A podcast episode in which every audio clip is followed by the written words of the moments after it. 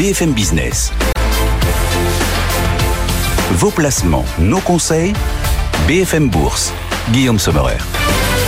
C'est l'émission d'un monde qui bouge jour après jour. Bienvenue à tous. On va vous accompagner sur l'ensemble de vos placements, vos univers, vos univers, vos choix d'investissement aussi au rythme des marchés. On, va vous accompagner jusqu'à 18h euh, en direct avec ces marchés qui aujourd'hui marquent un peu le pas, il faut bien le dire. Le CAC 40 recule d'un peu plus d'un pour cent, préserve de justesse du coup les 7700, 7100 points pour être précis. La fin d'une semaine de respiration. Hein. Sur l'ensemble de la semaine, on aura plutôt reculé sur le CAC 40. On verra si ça se confirme jusqu'à la clôture. Hein. Ces derniers instants de cotation hebdomadaire à vivre ensemble, 3 heures durant sur BFM Business cet après-midi. Ce qui entraîne les marchés à la baisse, c'est le retour des inquiétudes, des préoccupations sur euh, les resserrements monétaires qui pourraient maintenir les taux sur des niveaux élevés pendant peut-être un peu plus longtemps que ce que les marchés avaient espéré ces dernières semaines.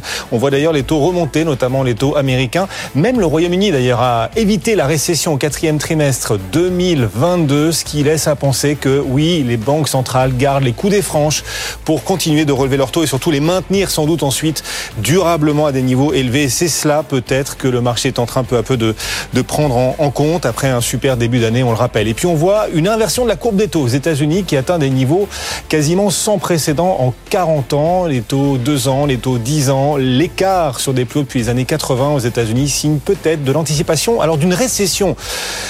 Le thème revient en ce moment sur euh, les marchés. Certes, en ce début d'année, on pourrait finalement éviter la récession, mais nous attend-elle au tournant pour la deuxième partie d'année, pour le deuxième semestre, une fois que les resserrements monétaires euh, porteront euh, leur plein effet? Question qu'on va aussi poser à nos experts, mais c'est peut-être cela aussi que l'inversion de la courbe des taux est en train de, bah, de, de, refléter. On va parler bien sûr des valeurs, les valeurs qu'il ne faut pas rater aujourd'hui sur les marchés pour vos portefeuilles boursiers. L'Oréal notamment, qui a publié le titre perd 2,5% malgré l'annonce d'un relèvement de son dividende de 25%. Oui, mais c'est peut-être pas assez.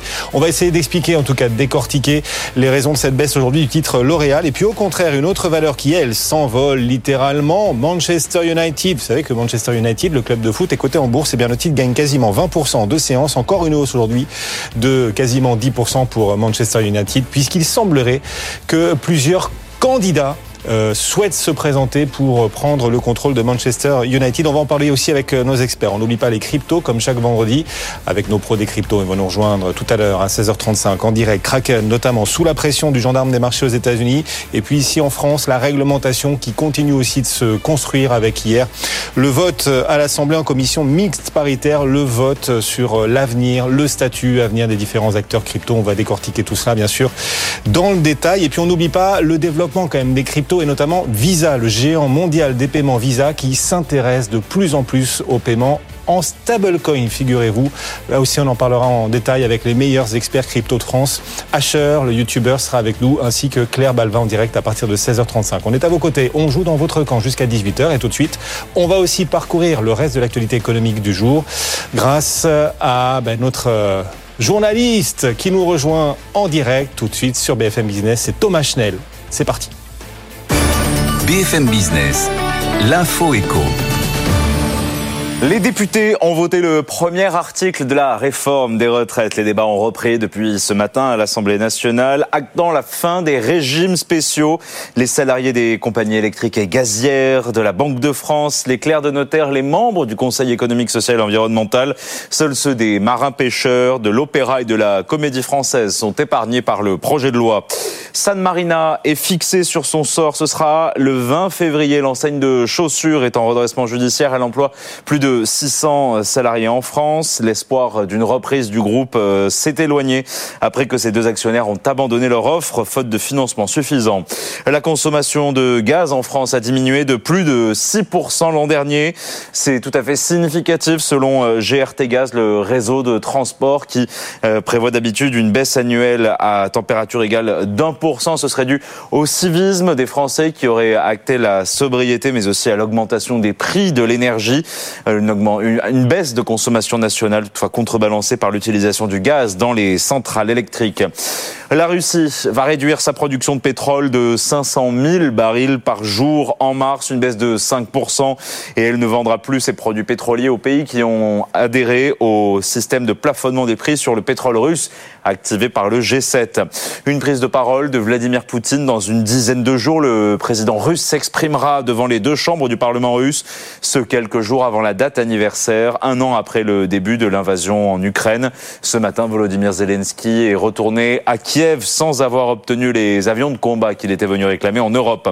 Le Royaume-Uni évite pour l'instant la récession avec une croissance nulle au quatrième trimestre selon l'Office national des statistiques, alors que le PIB britannique avait reculé de 0,3% au troisième trimestre. Rappelons que l'inflation grimpe à 11% outre-Manche. Une année record pour L'Oréal. Le géant des cosmétiques annonce une hausse de 24% de son bénéfice l'an dernier. Plus de 5 milliards d'euros, 5 milliards 700 millions d'euros avec une hausse des ventes de 18% à 38 milliards d'euros. Ce soir, ne manquez pas à 18h10 l'interview du directeur général Nicolas Hieronymus sur BFM Business. Une lourde sanction dans les télécoms, Bouygues Télécom écope d'une amende de 308 millions d'euros contre son concurrent Free. Euh, Free qui euh, a attaqué plusieurs de ses rivaux car il considère illégal certains forfaits qui incluent des téléphones subventionnés. Bouygues conteste la condamnation et va faire appel. 15h07 dans une poignée de secondes. Guillaume Sommerer pour BFM Bourse sur BFM Business. BFM Bourse, vos placements, nos conseils sur BFM Business. Merci Thomas et bien sûr on va continuer de parcourir l'ensemble de l'actu du jour en direct tout au long de l'après-midi, voir aussi comment les marchés traduisent cette actualité économique en dynamique. On va rejoindre tout de suite depuis la Tour Euronext Aude Kersulek. Bonjour Aude, on est ravi de vous retrouver et on termine cette semaine en repli assez marqué aujourd'hui en Europe. Ben oui, on perd tout ce qu'on avait gagné hier, moins 1% hein. sur le euh, CAC 40. On est à 7114 points. Alors c'est vrai, euh, aujourd'hui la baisse l'emporte. Les vendeurs euh, sont présents. Alors on, quand même depuis le début de la semaine, on, vogue par mont et par vaux. Hein, depuis ce rapport de l'emploi américain en fin de semaine dernière, on avait mal réagi en début de semaine et puis hier on a repris un peu du poil de la bête. on s'était même approché, allez, de 200 points hein, du plus haut du CAC 40, du plus haut historique on était à, tout proche des 7200 points, mais là on retombe à 7114 points. On est de nouveau dans le creux euh, de la vague, s'inquiétant hein, des risques de cette inflation persistante et de la politique monétaire restrictive qui va avec. Ça, se voit sur le marché euh, obligataire avec euh, les taux notamment à court terme, hein, ce qui reflète le plus les anticipations qui sont le plus sensibles au changement d'anticipation sur les taux et sur l'inflation. Eh bien, il est monté ces dernières heures aux États-Unis au-dessus dessus de 4,5%. Donc ça faisait un petit moment que ça n'était pas arrivé. Euh, on est à 2,8% hein, pour le taux français qui a aussi encore pris euh, quelques petits euh, points de base. Alors sur notre indice parisien, on a quand même la très grande majorité des valeurs dans le rouge. seulement Thales et Total s'en sortent avec un petit peu plus de 2% de progression. Worldline est le grand perdant du jour de la semaine hein, quand même parce que Worldline, on l'a souvent vu dans, dans les premières place euh, dans les premières baisses cette semaine. On perd 4,5% aujourd'hui à 40,43 euros. Alors il y a eu la baisse d'Adienne cette semaine, hein, le concurrent néerlandais, mais il n'y a pas que ça quand même. On perd tout de même 8% sur la semaine euh, pour Worldline. Et puis dans les baisses du jour, à noter aussi L'Oréal, cette publication finalement euh, arbitrée défavorablement. Alors qu'est-ce qui n'a pas plu au marché Peut-être ce dernier trimestre, ce quatrième trimestre, avec une croissance un petit peu moins forte qu'attendue pour, euh, pour L'Oréal. On est en tout cas à 369 euros le titre. Et justement, Pierre David Quenu nous accompagne depuis GSD Gestion. Bonjour Pierre David. On va évoquer, bien sûr, ensemble L'Oréal qui recule de 2,5%, on le disait en ce moment, malgré, alors c'est vrai, des résultats supérieurs aux attentes au quatrième trimestre, une hausse annoncée aussi de son dividende de 25%, c'est pas rien, mais cette forte baisse aujourd'hui de L'Oréal, comment est-ce que vous, vous l'expliquez, Pierre David oui, bonjour Guillaume.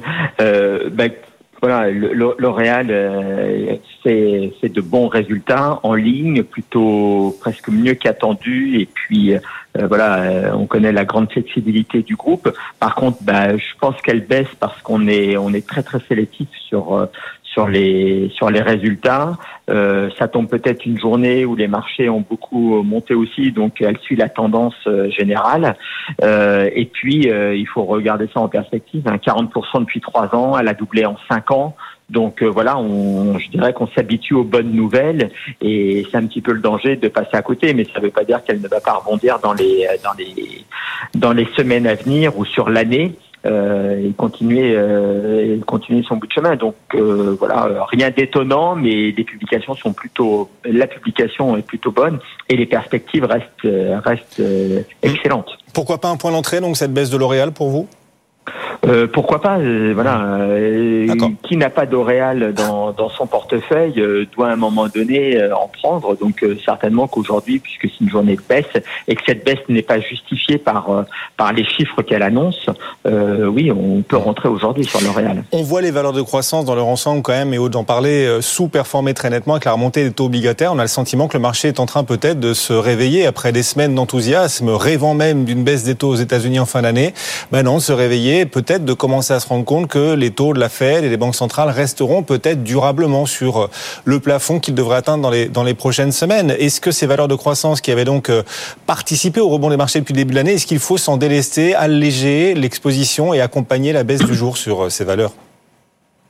Euh, pour, moi, non. Euh, les valeurs de croissance euh, sont des valeurs. Alors, effectivement, tout dépend aussi de l'objectif que l'on a. Hein. C'est des, des, valeurs qui distribuent peu, donc on a peu de dividendes en principe. C'est d'ailleurs pour ça que, que L'Oréal fait un appel du pied en, en augmentant son, son dividende de 25%. Mmh. Elles réinvestissent par nature leurs bénéfices, mais ça reste des sociétés, même si elles sont souvent payées un peu cher, qui restent très profitables sur du long terme. On voit sur toutes les belles valeurs de croissance, les performances sur trois ans, sur cinq ans, euh, bah voilà, ça, ça, ça fait pas de doute. On vous retrouve dans un instant. On va parler sport. On va parler de Manchester United qui est coté en bourse et qui cartonne depuis euh, deux séances dans un instant. Puis on reviendra au contraire aussi sur Adidas qui pour le coup souffre énormément. Le titre perd 11% euh, en ce moment à la bourse de Francfort. On va en parler dans un instant, Pierre David, juste après un nouveau détour par la tour Euronext. On va vous rejoindre à nouveau au Kersulek pour évoquer des résultats alors timidement arbitrés pour certains et très négativement pour d'autres. Des résultats, des publications auxquelles le marché réagit aujourd'hui. Oui. Oui, oui, très négativement. C'est le cas d'Aperam, ce spécialiste de l'acier. On perd 6% hein, cet après-midi. Euh, alors c'est vrai qu'on arbitre un petit peu tout négativement euh, aujourd'hui, mais euh, alors Aperam nous a publié un, résultat nul au quatrième trimestre contre 50 millions d'euros attendus, donc c'est moins bien qu'espéré. c'est vrai qu'on voit cette, eh bien cette tendance à la baisse hein, sur les revenus. Alors dans un trimestre quand même exigeant, hein, nous dit l'entreprise parce qu'il y a eu des déstockages, des, la crainte de récession qui affecte la demande et puis euh, l'inflation des coûts et puis les effets euh, sur les valorisations euh, qui pèsent sur les résultats. Et puis finalement, c'est comme aussi le, géant hein, de l'acier ArcelorMittal qui avait aussi publié hier un résultat net en baisse d'un tiers. Ça avait été un petit peu mieux accueilli. Il a quand même moins 6% assez sévère pour un titre qui se négocie maintenant à 34,13 euros. Puis alors une publication qui ne fait ni chaud ni froid hein, au marché. Alors si on, on prend un petit peu, allez, 0,5%, Euronext, Euronext justement. Alors l'opérateur mmh. euh, de bourse pan-européen, hein, présent à Paris bien sûr, mais pas que, a publié un résultat net euh, en hausse, 555 hein, millions euh, d'euros. Alors pourtant 2022 n'a pas été une année très bonne en, introduction en bourse, mais Euronext en a profité pour augmenter ses tarifs. et puis la synergie aussi avec Borsa Italiana, hein, qui a été intégrée l'an passé, ben, se passe finalement euh, très bien. C'était révisé à la hausse. Euh, des, bons, euh, des, bons, des bons résultats. Un dividende aussi proposé de 2,22 euros, mais ça passe assez inaperçu. 0,59% hein. de progression à 75,05. Aude, vous nous accompagnez tout au long de l'après-midi. On vous retrouvera justement depuis la Tour Euronext. Ce sera à 16h tout à l'heure en direct. Et donc, comme promis, on va parler sport avec Pierre David. Oui, ce titre, Manchester United, qui cartonne encore en hausse. Aujourd'hui, Manchester United de quasiment 9%. Une hausse en deux séances de quasiment 20% pour Manchester United. Il semble en effet que les velléités pour prendre possession, prendre le contrôle de Manchester United se multiplient. Jim Radcliffe ne serait plus le seul prétendant déclaré à vouloir racheter le club? Euh, oui, a, priori. Alors moi, je suis pas un grand spécialiste euh, du sport euh, en général, mais euh, voilà, ce qu'on voit, c'est que Manchester United, c'est une marque, une énorme marque, hein, qui est partout dans le sponsoring, vente de détails, les licences de produits, parrainage d'entreprises diverses et variées, même qui n'ont rien à voir évidemment avec le sport, mais au niveau international, le loisir. elle fournit même une application mobile d'abonnement. Enfin voilà, elle est partout, elle est extrêmement riche donc effectivement, euh, euh, elle est convoitée par des investisseurs parce que c'est voilà, c'est une c'est devenu une, une, marque à part entière et une marque ah qui peut se décupler sur dans tout un tas de secteurs et donc qui qui aussi happe toute une nouvelle clientèle puisque il y a des fans de sport qui ont 77 ans, mais il y a aussi toutes les nouvelles générations. Donc en fait, c'est un public extrêmement large. Donc les convoitises sont, sont énormes sur ce sur ce type de, de, de société. Et les Qataris qui à leur tour donc s'intéressent à Manchester United, le titre qui en profite aujourd'hui. À l'inverse, on reste dans l'univers du sport et on, va vous y mettre au sport, euh, Pierre David, euh, sur la séance du jour, ah parce que les valeurs sport euh, sont vraiment intéressantes à suivre aujourd'hui. À l'inverse donc de Manchester qui cartonne et qui progresse, on a Adidas. Adidas recule aujourd'hui de plus de 11%. Un seul être vous manque et, tout est dépeuplé. C'est la récente résiliation du partenariat avec Kenny West qui pousse Adidas à abaisser ses objectifs et s'est sanctionné en bourse aujourd'hui, Pierre David. Bah, écoutez, ça doit être un, enfin, des facteurs qui se cumulent, mais c'est sûr que le moins 11 d'aujourd'hui et surtout le moins 46% depuis trois ans, euh, bah, fait qu'effectivement Adidas, euh, euh, c'est très compliqué pour eux. Ils ont déjà subi euh, la période Covid, la période où euh, l'approvisionnement de leurs matières premières, les baskets fabriquées beaucoup en Asie, ben, n'était pas fait. Et puis alors ils ont la malchance d'avoir un sponsor qui était un sponsor de rêve au début, et puis ce rêve s'est transformé en cauchemar quand quand euh, Kanye West euh, bah, commençait à, avoir des propos antisémites, euh, voilà, à s'enfoncer dans ses dans ses propos racistes, voilà, et du coup, avec la, la, propagation de ces révélations par les réseaux sociaux, en une fraction de seconde, bah voilà, Adidas s'est retrouvé plombé et plombé avec un stock de baskets Yeezy extrêmement importante. Et aujourd'hui, la marque allemande euh, pourrait perdre 700 millions d'euros euh, sur euh, ce simple stock. Donc, donc voilà, donc dépendance d'une seule personne à qui, bah voilà, à un moment donné, c'est ça peut être le rêve. Et puis, eh bien, compte tenu des circonstances, Adidas aujourd'hui paye l'addition très fortement. De plus en plus, de plus en plus de marques dépendent d'une seule star, d'un seul partenariat comme ça, enfin au point où, au point, un point équivalent à celui qu'on observe par exemple aujourd'hui pour Adidas euh, bah dans le domaine du sport, du coup, je m'y suis intéressé. Il y a Nike avec euh, Jordan. Euh, bon, voilà, c'est c'est un peu le même problème en fait que dans toute analyse purement financière d'une société. Euh, quelle que soit la société, quand vous dépendez à plus de 50% d'un client ou d'une marque, de l'image que ça reflète, vous êtes par nature mise en danger. Alors quand tout va bien, bah, évidemment, c'est c'est la belle vie. Mais dès qu'il y a le moindre grain de sable dans la machine et, et tout part. Donc, euh, donc effectivement, euh, euh, il y, a, y a beaucoup d'influenceurs ou de, de personnalités qui ont créé leur propre marque. Alors là, c'est encore différent parce que c'est eux qui la détiennent et c'est les actionnaires qui sont derrière. On peut prendre euh, Rihanna qui a sa marque de cosmétiques. Bon, derrière il y a LVMH, mais LVMH c'est énorme. Donc voilà, même s'il se passait quelque chose de, de grave avec avec Rihanna, je pense que LVMH serait pas en danger. Mais mais voilà, mais marques qui dépendent uniquement euh, d'un sponsor avec euh, qui a une grosse image de marque, euh, elles sont elles sont en danger s'il y a mhm. quelque chose qui, qui Bien sûr. Merci Pierre David. Connu avec nous depuis GSD Gestion aujourd'hui et ce titre Adidas en repli de 11%. Le CAC 40 en repli d'un peu plus d'un pour cent et les taux obligataires qui remontent. On va en parler tout de suite. À nouveau, cette torture des taux qui fait mal au marché. On va en parler avec notre économiste Thomas Coster qu'on va tout de suite rejoindre. BFM Business. BFM Bourse, l'écho du monde en direct. Bonjour Thomas, on est ravi de vous retrouver. Depuis les bureaux de Pictet Wealth Management, oui, la remontée des taux obligataires et l'inversion de la courbe, l'écart entre le 2 ans et le 10 ans américain, cet écart retrouve des niveaux qu'on n'avait plus vus depuis 42, 43 ans, depuis les années 80. Voilà, pour être euh, à peu près, à peu près en ligne. Qu'est-ce que cela nous dit? Qu'est-ce que le marché est en train de, de digérer, de prendre en compte, d'anticiper pour la suite, Thomas? Thomas, êtes-vous là? Parfois, on appelle les voix et les voix ne se manifestent pas. Et il peut arriver, parfois qu'en insistant, la voix, les voix finissent par se manifester. Ça ne semble pas pour l'instant être le cas, mais c'est une vraie question, cette question des taux, de la torture des taux qui pèsent sur le marché et notamment sur les valeurs de croissance. On voit de plus en plus le marché anticiper, il est parti, anticiper un taux terminal supérieur à, 5%. Voilà, il y avait ce rêve depuis le début de l'année de voir un taux terminal, un taux maximal au-delà duquel la Fed n'irait pas, qui resterait sous la barre des 5%. Mais finalement, le consensus de marché est en train de s'aligner sur un taux terminal qui pourrait dépasser la barre des 5%, peut-être à 5,15. Et c'est le rapport sur l'emploi américain qui a effectivement poussé le marché à, à modifier ses anticipations. Thomas, êtes-vous là? Oui, oui, tout à fait, je suis là. Eh ben, on est ravi de vous retrouver. Ça y est, la voix finit par se manifester. Thomas, donc, cette inversion de la courbe américaine qui atteint des niveaux assez historiques euh, à nouveau, euh, qu'est-ce qu'il faut en penser? Qu'est-ce que ça, où, où cela nous mène-t-il, d'après vous?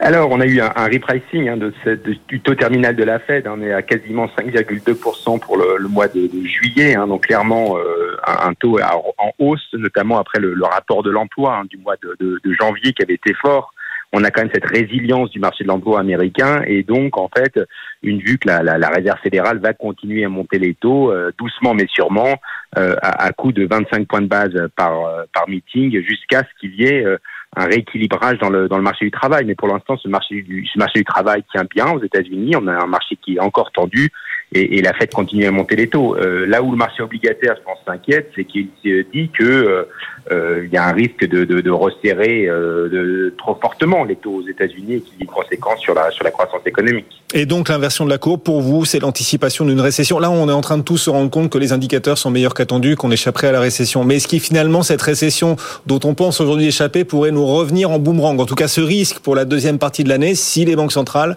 continuent de relever leurs taux et surtout les maintiennent sur leur niveau maximal longtemps oui, et tout, tout, tout viendra aussi de l'inflation. C'est pour ça que ce chiffre d'inflation la semaine prochaine se, sera clé, ah puisque si l'inflation reste soutenue, la Fed risque de, de continuer à monter les taux. Euh, alors le, la possibilité d'un atterrissage en douceur, c'est-à-dire une Fed qui arrêterait de monter les taux et une croissance économique qui resterait soutenue, ce scénario-là euh, n'est pas le scénario le, plus probable hein, euh, à, ce, stade, et notamment parce qu'il y a quand même ce risque inflationniste sous-jacent, et puis le risque que si l'économie tient bien, euh, la Fed continue de, monter les, taux. Hum. Il y a quand même une bonne nouvelle pour ce qui concerne l'inflation. En tout cas, ce sont les prix à la production chinois qui ont été publiés et qui reculent à nouveau pour le deuxième mois consécutif et, assez nettement de 0,8% sur un an. Est-ce que cette baisse des prix à la production en Chine, à mesure que la Chine va rouvrir, est-ce que cette baisse va se diffuser au monde? Est-ce que la Chine va exporter sa désinflation d'après vous alors pour l'instant, la Chine, d'après nous, va plutôt exporter sa, la croissance plutôt que l'inflation. Euh, D'ailleurs, on le voit dans les chiffres, euh, en termes, donc vous l'avez dit, hein, les, chiffres des, produ des, des producteurs, hein, PPI, on est à moins 0,8% en, en, glissement annuel, donc il n'y a pas de surchauffe, en tout cas du, du côté du secteur manufacturier chinois, alors même qu'il y a cette euh, forte euh, reprise, une forte reprise d'ailleurs qu'on voit dans le crédit, hein, parce le, les chiffres du crédit étaient très forts, on voit clairement que qu'il y a un, peu une, une reflation, hein, une, on rouvre les, les, les, robinets du crédit, hein. la masse monétaire M2 par exemple, on à plus 12,6% en, en, en glissement annuel. Mais voilà, d'après nous, c'est plutôt un effet positif, alors à la marge, mais quand même positif pour la croissance mondiale et pas forcément pour l'inflation.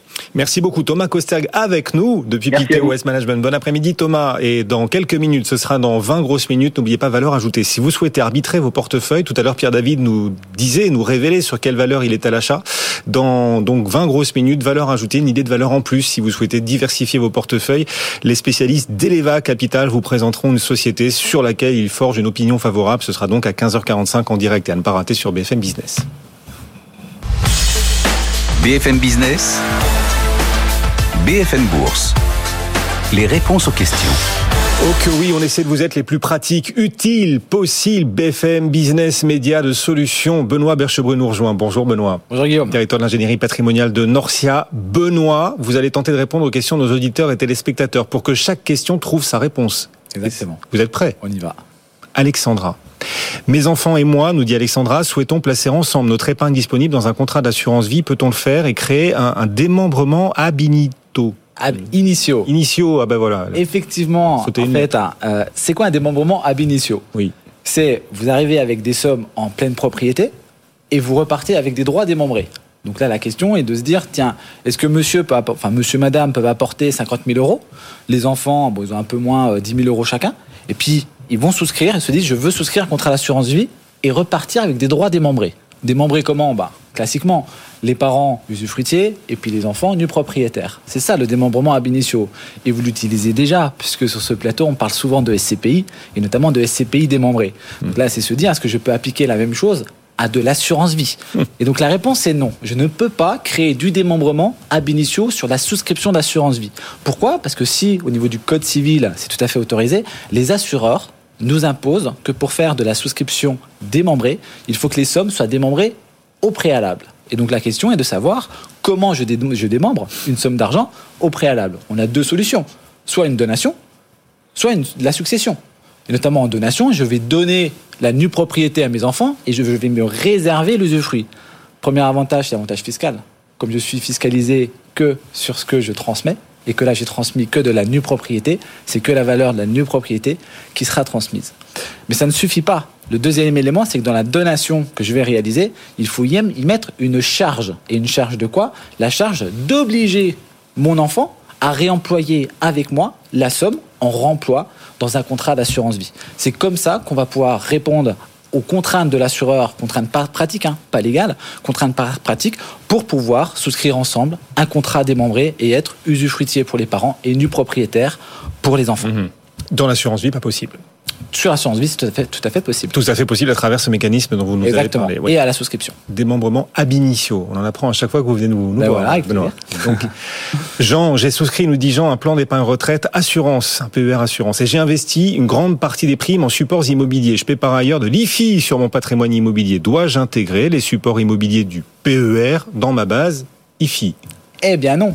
On le sait, sur le PER assurance, sur les règles IFI, le seul critère qu'on prend en compte, c'est est-ce que mon contrat est un contrat rachetable ou un contrat non rachetable. Et j'étais déjà venu parler euh, sur ce plateau et avec vous, euh, Guillaume, de cet élément-là, parce qu'à l'époque, il y avait une réponse, une question ministérielle qui avait été posée en disant, mais avec ce sixième cas de sortie anticipée sur le, sur- pour cause d'acquisition de la résidence principale, qu'on n'avait pas sur le PERP. Je rappelle que sur le PERP, on pouvait sortir en capital, mais uniquement à partir de 62 ans.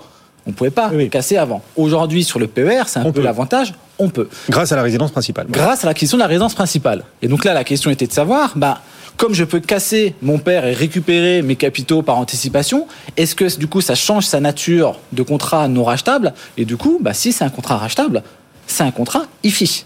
Et donc, ça fait sept mois qu'on attend et là, le, ministère euh, des Finances vient de répondre hier, donc le 9 février, qui nous a rappelé justement cette question et qui est venu dire que dès lors que je n'ai pas racheté ma résidence principale, mon contrat est bien un contrat non rachetable et que en phase d'épargne, les supports immobiliers que j'aurais mis dans mon PER ne sont pas soumis à l'IFI. Donc c'est une très bonne nouvelle. Mais attention, en pratique, qu'est-ce qui va se passer? Si Guillaume, vous rachetez une nouvelle résidence principale, en faisant l'acquisition de cette nouvelle résidence principale, vous rendez votre PER rachetable. Donc les sommes que vous avez investies en immobilier, notamment en SCPI, vont être soumis à l'IFI, alors bien même que vous ne cassez pas votre PER. Et la subtilité, elle est ici. Il va falloir faire des euh, calculs et peut-être plutôt aller sur la détention via des sociétés civiles sur mon immobilier de jouissance, euh, de jouissance pour se dire tiens si j'ai un PER trop important je veux pas prendre de l'IFI Bien entendu, hein, c'est sous réserve que je sois soumis à l'IFI. Je rappelle la règle, hein, c'est un patrimoine net de 1,3 million en immobilier, en direct ou en indirect, pierre, papier ou, euh, ou, euh, ou immobilier dur, euh, au 1er janvier de chaque année. Allez, cette dernière question. Karine, je suis titulaire d'un compte titre en tant que nu propriétaire avec ma mère usufruitière. Quels sont les pouvoirs de chacun sur ce compte titre? Ah, Et oui, bah là on a l'arrêt Bailey hein, de 1998 qui commence à dater, qui constitue, qui finalement considère le, le- le compte titre comme une universalité. Donc en fait, mon usufruitier, il peut faire quoi? Bah, Il peut faire les arbitrages sous sa seule signature et il peut percevoir les dividendes et les intérêts. C'est du classique, puisque quel est le droit d'un usufruitier sur un bien immobilier ou déplacement? Bah, C'est de percevoir les, re- les- les- les revenus. L'arrêt Bailey, avec ce principe euh, d'universalité, il vient nous dire que L'usufruitier peut tout à fait faire les opérations d'arbitrage sur le contrat, mais il doit conserver la substance. D'un point de vue fiscal, comment ça se passe? Bah, Sur les dividendes qu'il perçoit et les intérêts, c'est bien, bien à lui. C'est normal de, per- de, de- de payer la fiscalité. Mais surtout les actes de cession, achat-vente dans le portefeuille pour conserver la substance, si je prévois rien, c'est le Code civil me dit c'est au nu propriétaire. Est-ce que c'est normal que le nu propriétaire qui perçoit pas les revenus paye la fiscalité. Et donc là, de manière conventionnelle, il est tout à fait possible de mettre à la charge de l'usufruitier la fiscalité de cession réalisée par les arbitrages de l'usufruitier. Merci Benoît. Benoît Berchebru qui répond régulièrement à vos questions. N'hésitez pas à nous les envoyer sur notre adresse mail bfmbourse.bfmbusiness.fr. Vous êtes le directeur de l'ingénierie patrimoniale de Norcia. Bon retour Benoît. Plaisir. Au revoir. Au revoir, à bientôt. Et donc on aura découvert le démembrement ab initio. Ah, Magnifique. Dans un instant, l'ouverture à Wall Street, la séance du jour aux États-Unis. Sabrina Quagliozzi sera avec nous en direct pour les premiers échanges américains alors que les taux se retendent aujourd'hui, ce qui pèse déjà sur les marchés actions européens. Le CAC 40 perd un peu plus d'un pour cent. On se retrouve dans un instant. À tout de suite.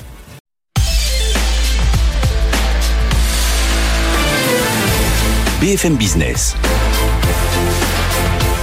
Vos placements, nos conseils, BFM Bourse. Guillaume Sommerer. À vos côtés en direct jusqu'à 18h. Il est un peu plus de 15h30. Wall Street vient d'ouvrir. Direction New York, où ça y est, la séance démarre. Wall Street en direct et Sabrina Quagliosi. Bonjour Sabrina, on est ravi de vous retrouver. Comment se passe tout début de séance Bonjour. chez vous De même. Aïe, aïe, aïe, c'est le rouge qui l'emporte de nouveau sur les marchés euh, américains ce matin à l'ouverture pour terminer cette semaine, semaine d'ailleurs qui est négative. Le S&P 500 est bien parti pour enregistrer sa pire semaine en pratiquement deux mois. Euh, si on fait le bilan euh, sans compter la séance du jour, on recule euh, d'un petit peu plus de 1% sur le S&P 500, d'1,3% sur la semaine sur l'indice Dow Jones. Une baisse plus marquée pour le Nasdaq qui perd 1,8%. Tension notamment, pression notamment sur les valeurs tech euh, euh, et ça continue d'ailleurs aujourd'hui, hein, puisque si on regarde le Nasdaq, on perd encore 0,5%, le S&P 500 moins 0,15%, le Dow Jones, Guillaume, bon, euh, plus 0,05% pour le moment. On résiste légèrement sur euh, le S&P euh, 500. On verra si ça tient, mais en tout cas, la séance du jour est marquée encore par les résultats d'entreprise. On y revient dans quelques instants. Si on fait le bilan d'ailleurs depuis le début de la publication des résultats des entreprises sur le trimestre écoulé, euh, 70% des sociétés qui ont levé le voile euh, sur leurs résultats ont fait euh, mieux que prévu. Euh, C'est bien moins que la moyenne habituelle qui est aux alentours de 79%. Euh, Des résultats peu brillants dans l'ensemble, pas mieux du côté des, prévisions. Bref, tout cela a pesé euh, sur les marchés américains. Ça continue aujourd'hui. On aura d'ailleurs aujourd'hui deux discours de membres de la Réserve fédérale américaine, des commentaires à surveiller, bien sûr. Waller et Harker, euh, c'est euh, à surveiller euh, dans le courant de, de la journée. Avec un marché donc euh, américain euh, qui est lég- légèrement hésitant, en tout cas sur l'indice Dow Jones, on a une tension sur le 10 ans américain, l'ouverture, euh, euh, Guillaume, avec un 10 ans américain à 3,68 et un pétrole qui grimpe de 1%. On reste néanmoins sous les 80 dollars. Et du côté des sociétés, les valeurs, quelles sont celles qu'il ne faut surtout pas rater aujourd'hui, Sabrina? Des résultats d'entreprise encore, hein, de l'actualité euh, sur ce front-là avec Lyft euh, qui a publié ses chiffres hier soir après la clôture. C'est une grosse déception des pertes sur le trimestre écoulé pour le concurrent du beurre avec euh, un chiffre d'affaires qui est ressorti en dessous des attentes avec également des prévisions de chiffre d'affaires qui ne plaisent pas au marché clairement puisque le titre Lyft est en baisse de 34%, 34% euh, sur les premières minutes de transaction. On est à 10 dollars 60. Expedia également euh, déçoit fortement après la publication de ses résultats d'entreprise, euh, des chiffres inférieurs aux attentes, un titre qui recule euh, de plus de 6% ce matin à l'ouverture. Toujours du côté des publications de résultats, vous avez PayPal, euh, PayPal qui publie des chiffres mitigés, un chiffre d'affaires un petit peu juste sur le trimestre écoulé. Le CEO annonce qu'il quittera ses fonctions à la fin euh, de l'année. Dan Schulman, qui avait euh, pris les rênes euh, de PayPal lors de la séparation d'avec eBay, c'était en 2015. Le titre PayPal qui est actuellement en hausse de pratiquement 3%. Enfin, Yelp a également publié euh, ses résultats et c'est dans l'ensemble supérieur aux attentes et le titre en profite puisqu'on grimpe de 6% à l'ouverture dans une tendance euh, donc sur ces marchés américains qui est euh, partagée. Oui, ou enfin bon, ça y est, on, est, on passe désormais dans le rouge sur l'indice Dow Jones, c'est très fragile, on verra ce que cela donne euh, sur l'ensemble de la séance. Le S&P 500 moins 0,14%, on est sous les 4100 points et euh, Guillaume le Nasdaq perd 0,4%. Sabrina Sabrina, vous nous accompagnez bien sûr depuis New York en direct. Tout au long de cette séance, vous nous faites vivre de l'intérieur la séance américaine chaque après-midi, chaque jour. À tout à l'heure, donc Sabrina, pour le suivi de cette séance US en direct. L'ouverture à Wall Street dans le rouge, vous le disiez. Quel impact sur les autres marchés, notamment sur euh, notre CAC 40 Eh bien, on est toujours en repli d'un peu plus d'un pour cent en ce moment sur le marché parisien. Semaine hebdomadaire négative hein, sur euh, les marchés. Le solde du CAC 40 euh, est négatif également. Quel potentiel du coup pour la suite? On va poser dans un instant, même tout de suite. La question à notre expert Jean-Jacques Oana nous rejoint. BFM Business. BFM Bourse. Mouvement de marché. Jean-Jacques Oana, consultant pour AI4 Alpha. Bonjour Jean-Jacques. Bonjour Guillaume. Ravi de vous retrouver en direct. Il semble qu'enfin les marchés veuillent un peu, pas énormément, mais un peu respirer après ce début d'année historique. Est-ce que c'est le premier tournant, d'après vous, de cette année 2023 que l'on commence à vivre? Alors c'est vrai que dans la séquence qui s'est produite, on avait assez bien vu euh, l'amélioration euh, euh, des marchés, le regain d'appétit pour le risque des investisseurs dès la fin de l'année dernière. Et cela se reflète en fait dans les indices de risque que l'on peut calculer, notamment celui que nous calculons chez AI4 Alpha, où en fait on voit euh, se descendre euh, l'ensemble des volatilités implicites, les spreads de crédit, c'est-à-dire les, taux en quels empruntent les investisseurs et, et, surtout les, entreprises eh se, se, sont détendus et ce qui, ce qui a permis une bonne performance des marchés de crédit. Ceci étant dit, euh, depuis quelques jours, euh, on observe euh, au moins une stagnation des marchés. Pour l'instant, c'est un repli organisé, c'est-à-dire qu'il n'y a pas trop d'aversion au risque qui, qui, accompagne ce repli, mais on voit un repli global après une progression de 12% des marchés européens en même pas deux mois. C'est la performance d'une année. Et donc on peut euh, désormais s'interroger, notamment depuis une semaine, sur euh, la pertinence de ce mouvement et sur sa soutenabilité. Et, en fait, quand on regarde, en prenant un peu de recul, euh, pour qu'un mouvement boursier soit soutenable dans la durée, il y a deux conditions qui, sont, qui doivent être réunies. soit l'une, soit l'autre, d'ailleurs, peut-être dans certains cas les deux, mais au moins l'une des deux. Au moins l'une des deux. La première condition l'hypothèse possible euh, pour qu'un marché euh, haussier euh, s'organise sur le long terme, c'est un biais de, de, politique, de politique monétaire accommodant mmh. des, banques centrales. Et la deuxième condition possible, c'est une croissance forte des résultats. Or, en fait, quand on analyse ces deux hypothèses, en fait, les deux hypothèses aujourd'hui sont mises à mal. Euh, depuis une semaine, euh, on sait désormais que les hypothèses de euh, ce qu'on appelle le dénommé pivot de la Fed mmh. est douché. Parce que en fait, on voit que, le, que finalement l'économie mondiale est, résiliente. Parce que Jérôme Powell, la Fed se sont montrés quand même dans le discours beaucoup plus conciliant la semaine dernière, pour le coup renforçant l'idée d'un pivot, l'idée d'un pivot qui était en train de démarrer. Sauf que depuis, il y a eu ce rapport sur l'emploi qui a changé la donne. Absolument. Changer l'ambiance. Absolument. Et qui douche l'espoir de moindre resserrement monétaire, en tout cas d'un pivot de la Fed. Mais je dirais que, en fait, le marché a été euh, beaucoup trop prompt à anticiper euh, parce que euh, une pause de la Fed, c'est tout à fait plausible. maintenant, une baisse de taux de la Fed, là, c'était, on en avait souvent parlé, hein, c'était assez illusoire. Alors c'est vrai que euh, Jérôme Powell euh, a été plutôt conciliant vis-à-vis des marchés en accompagnant euh, ce mouvement, mais en réalité, on voit bien qu'il y a une résilience de l'économie américaine. C'est même pas certain qu'elle tombe en récession.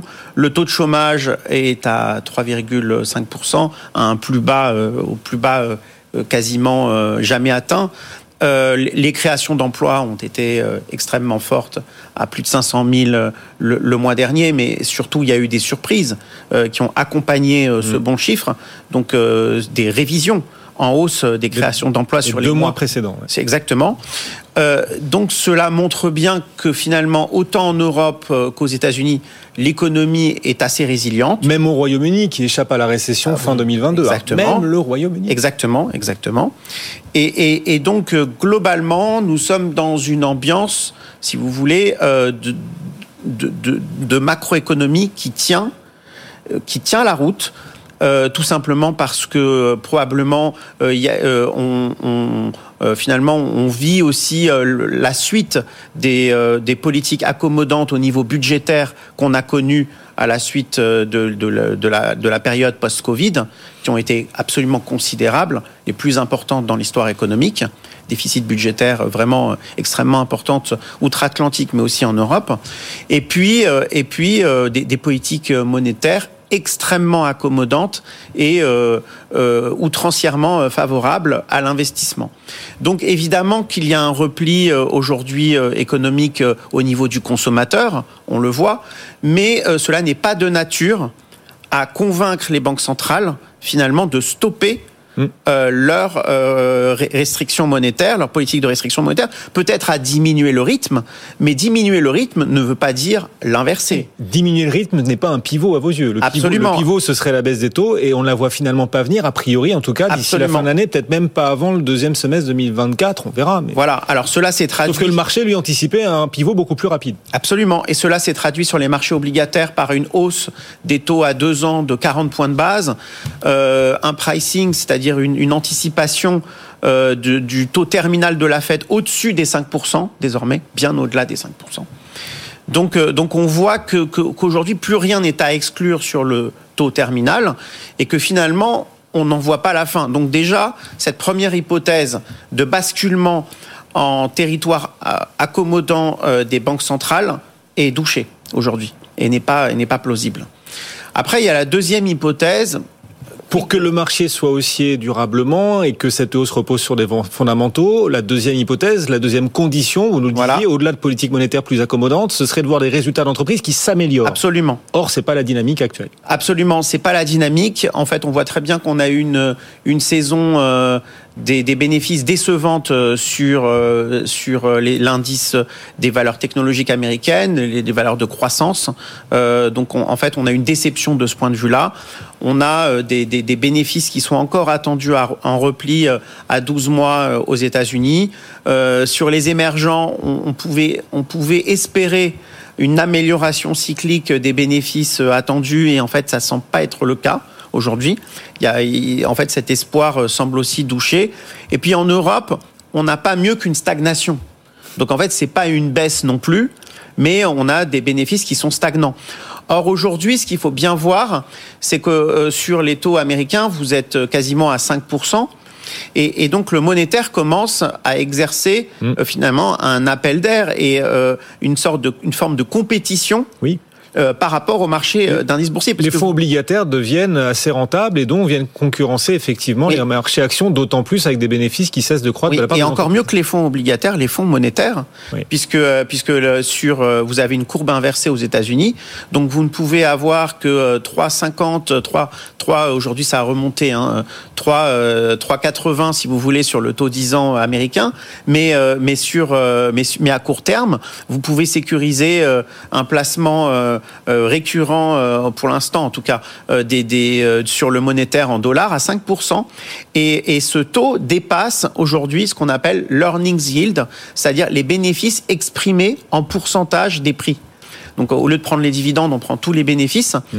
Et pour la première fois depuis 2008, donc depuis la grande crise financière, euh, on a aujourd'hui euh, une inversion euh, de rendement entre les marchés monétaires qui désormais euh, euh, vous fournissent de manière sécurisée une rémunération de l'épargne qui est supérieure à la rémunération de l'épargne implicite euh, fournie par les bénéfices des entreprises.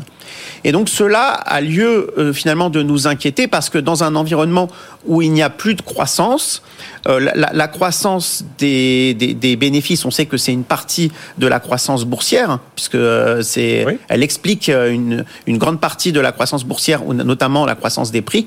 Et aujourd'hui, s'il n'y a pas de croissance des prix euh, supérieure en, en, comptant les dividendes réinvestis à 5%, bah, vous êtes perdant par rapport au monétaire. Et, et, et cela euh, euh, commence à peser sur les marchés. Donc on voit que finalement, on n'a pas de risque apparent. Euh, J'en ai parlé euh, en début d'année. Oui. Le, le, constat n'a pas changé. Pas de risque systémique apparent. Voilà. Oui. Pas de risque systémique pour l'instant. Mais des Cependant, facteurs d'érosion multiples que vous êtes voilà, en train d'écrire. Ouais. Exactement, exactement. Et donc en fait, après une hausse de 12 il est assez euh, finalement cette correction apparaît assez légitime, euh, sans pour, pour, autant euh, obérer la capacité de certains secteurs à bien à bien se comporter. Je pense en particulier au secteur financier qui profitent de la hausse des taux, et peut-être aussi euh, à certains secteurs liés aux matières premières, euh, peut-être les pétrolières, par exemple, les pétrolières européennes qui se sont extrêmement bien comportées au cours de la semaine précédente. Ça continue. Hein. Total euh, Énergie, Total Énergie, plus forte hausse cet après-midi du CAC 40. Voilà, et peut-être justement le, le pétrole qui s'apprêterait à franchir des niveaux, je parle du Brent, euh, le, le, niveau 85, 86 dollars, c'est peut-être un, un, point euh, à regarder au niveau technique pour les investisseurs,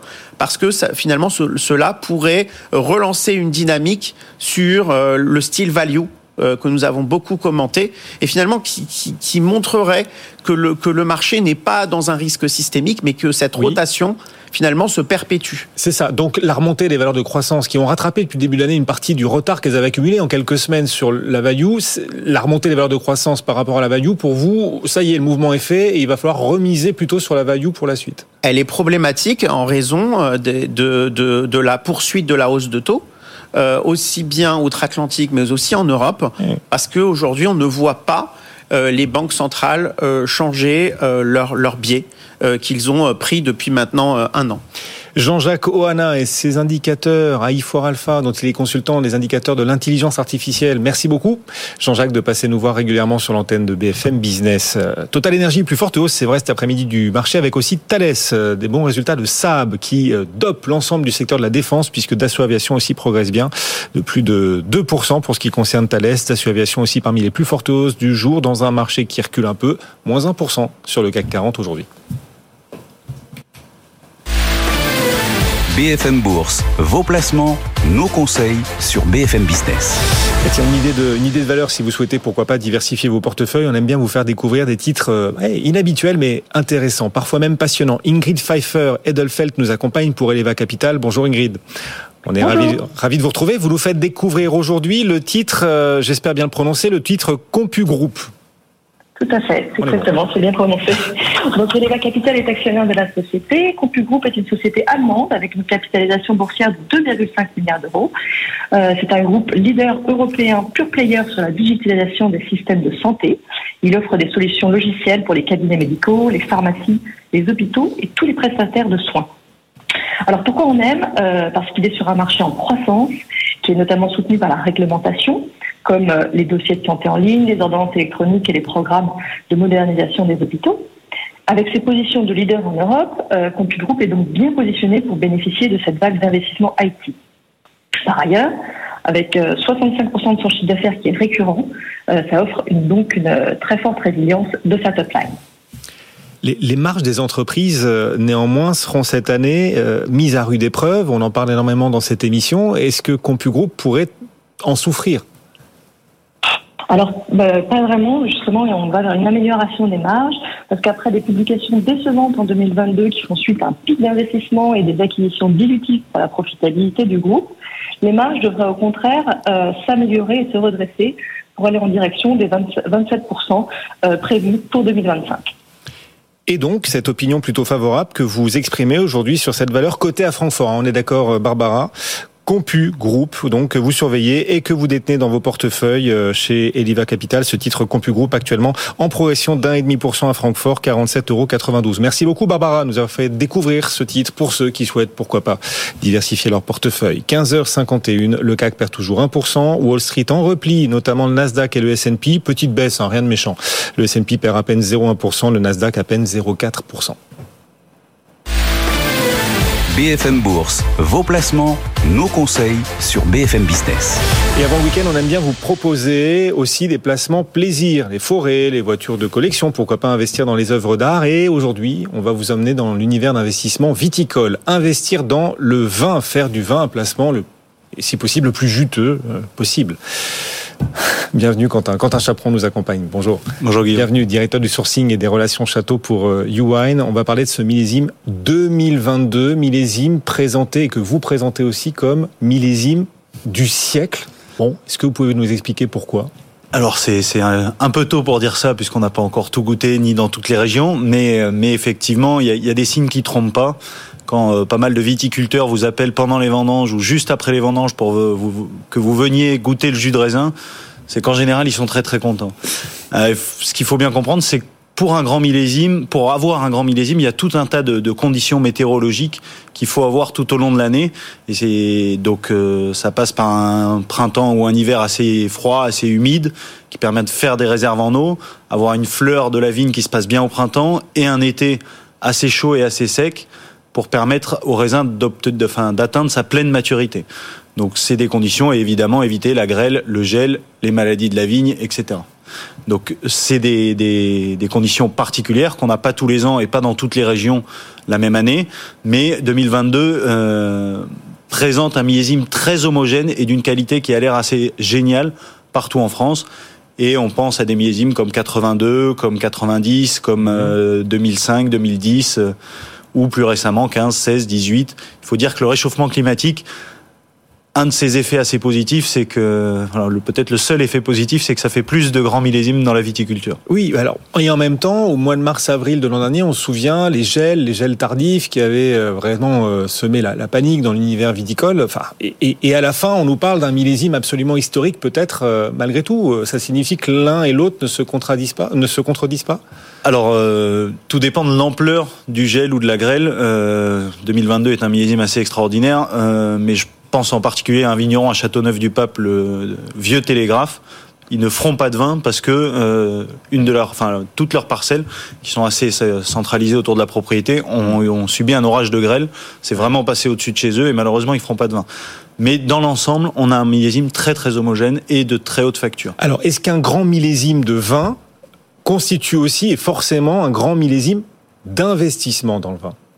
Oui et non. Euh, ces très grands millésimes se valoriseront forcément. C'est juste qu'il faut souvent se montrer plus patient, puisque comme ils sortent plus cher euh, quand ils sortent en primeur ou même euh, dans d'autres régions à travers les allocations, les vignerons conscients qu'ils ont fait un très très joli vin vont les vendre plus cher. Et donc, euh, mmh. ils vont pouvoir, ils vont forcément se valoriser, mais ça peut mettre plus de temps. Et souvent, en plus, les grands millésimes sont des millésimes où il y a du volume. Et donc la rareté que la consommation de vin provoque sur certains vins va mettre plus de temps à, arriver. Mais euh, des millésimes comme 82, 89, 90, 2005, 2000 sont des millésimes extrêmement bien valorisés aujourd'hui et des très grands millésimes d'investissement. À l'inverse, certains plus petits millésimes de vin vont très bien se valoriser, mais à beaucoup plus court terme. Si je prends l'exemple de 2013 à Bordeaux, qui est un millésime de qualité assez moyenne, il n'empêche que Bordeaux n'a produit que 50% de sa capacité de production annuelle. L'offre a été plus rare que d'habitude. Exactement. Deux du fois coup, moins d'offres et donc forcément une rareté qui arrive beaucoup beaucoup plus vite. Alors on va on, on peut creuser encore cette idée euh, l'importance du millésime dans le choix des vins dans lesquels je vais investir. Est-ce que vous pouvez nous expliquer quel poids le millésime peut avoir dans le succès ou la valorisation d'un vin dans sa cave? Euh, Il peut avoir un effet assez colossal pour tout un tas de raisons, que ce soit pour euh, se créer une cave de consommation ou une cave d'investissement le millésime est, est, très très important euh, de par déjà la qualité du vin. Ouais. Euh, ensuite, de par euh, forcément les conditions économiques, euh, que ce soit euh, le vigneron qui décide de vendre cher ou euh, un contexte macroéconomique favorable ou défavorable. et tous ces facteurs vont jouer. Et ces facteurs, j'ai parlé de Bordeaux à l'instant, mais ces facteurs peuvent être euh, comme ça à Bordeaux, différents en Bourgogne, euh, différents dans la vallée du Rhône, différents en Italie, etc. Donc sortir une tendance sur un millésime, c'est assez compliqué. Il s'avère que 2022, on a peut-être quelque chose qui est bon partout, euh, mais qui forcément sortira assez cher mais euh, c'est assez exceptionnel d'avoir quelque chose qui est bon partout. Oui, c'est ça. C'est-à-dire que parmi les grands millésimes, 2022 qui devrait faire partie des grands millésimes des dernières décennies, euh, sortirait encore un peu plus du lot et s'afficherait comme encore plus exceptionnel parce qu'en effet, partout, ce millésime pourrait s'avérer génial. Exactement. Et, et c'est en ça qu'il est assez exceptionnel aussi, puisque par exemple, si on fait un petit focus sur la Bourgogne, 2017 est un millésime de rouge assez classique, mais un millésime de blanc assez exceptionnel. 2013, qui est un millésime, je le disais tout à l'heure, assez moyen sur les rouges à Bordeaux, et un millésime exceptionnel de Sauterne. Donc cet effet millésime, pardon, si on zoome sur une région, on peut même zoomer sur des sous-régions, il va se passer des choses différentes. Et donc euh, cet effet millésime est, très très important. Et je vais rajouter deux choses. La première, c'est que on n'achète pas sur une même année, en 2023 par exemple, on va acheter les primeurs de Bordeaux 2022. En Bourgogne, on finit d'acheter les 2020 ou, ou le début des 2021 et dans le Piémont ou euh, dans la Toscane en Italie, ils ont pour avoir le droit de mettre le nom de l'appellation sur leur étiquette, ils doivent garder les vins au moins trois ans dans des contenants en bois. Donc on achète les 2019 aujourd'hui. Euh, et donc il y a déjà une diversification de millésimes quand on achète du vin sur une seule année. Mais cet effet millésime, euh, avec tous les détails que j'ai donnés, ce qui est très important, c'est de, c'est ce qu'on conseille à nos clients évidemment, c'est de diversifier, Ah comme tout placement. Bien sûr. Euh, et même pour les amateurs de vin, tous les millésimes ne se ressemblent pas et ont tous un intérêt à la dégustation, comme pour l'investissement. Et au sein d'un millésime, diversifier un maximum, un maximum les régions aussi, même si sur 2022, a priori, toutes les régions pourraient offrir de superbes vins. Vous avez commencé à les goûter du coup? Enfin, vous pouvez nous, nous guider peut-être sur euh, les domaines qui devraient le plus briller dans ce millésime 2022 ou il est un peu tôt? Alors il est, il est très tôt parce que j'ai évidemment pas tout goûté, mais, mais quelques vignerons dont je suis très proche m'ont invité à, à, à déguster les jus pendant les vendanges ou un peu après les vendanges. Et euh, j'étais la semaine dernière dans le Piémont en Italie où j'ai pu goûter quelques 2022 sur cuve aussi, notamment chez Roberto Verdio qui a priori a encore sorti un millésime d'anthologie. Mais à Bordeaux, on peut citer des noms comme euh, comme euh, Jean Fort à Saint-Émilion ou Beau Séjour Béco, euh, comme Château Olivier à Pessac qui a priori a, a réussi vraiment un très joli millésime, peut-être euh, ils le disent, peut-être un millésime du siècle, ou des, des vins comme Félan-Ségur ou Lagrange euh, dans le Médoc. Euh, mais évidemment, la semaine des primeurs qui se tiendra fin avril euh, sera le moyen de goûter tous ces vins-là et de les comparer les uns aux autres, ce qui permet à ce moment-là de voir euh, comment ils se situent les uns par rapport aux autres et de pouvoir conseiller les clients vraiment sur les pépites du millésime. C'est ça, ce que chaque vin a dans le ventre. Exactement. Merci beaucoup. Quentin Chaperon nous avoir accompagné aujourd'hui pour euh, YouWine. YouWine régulièrement à nos côtés sur BFM Business. Bon retour Quentin. Bonne dégustation à venir de primeur alors. Dans quelques semaines, ça approche. Merci. 15h59, notre millésime du jour sur les marchés, il est pas terrible. Pour le coup, c'est rouge, c'est du rouge, oui.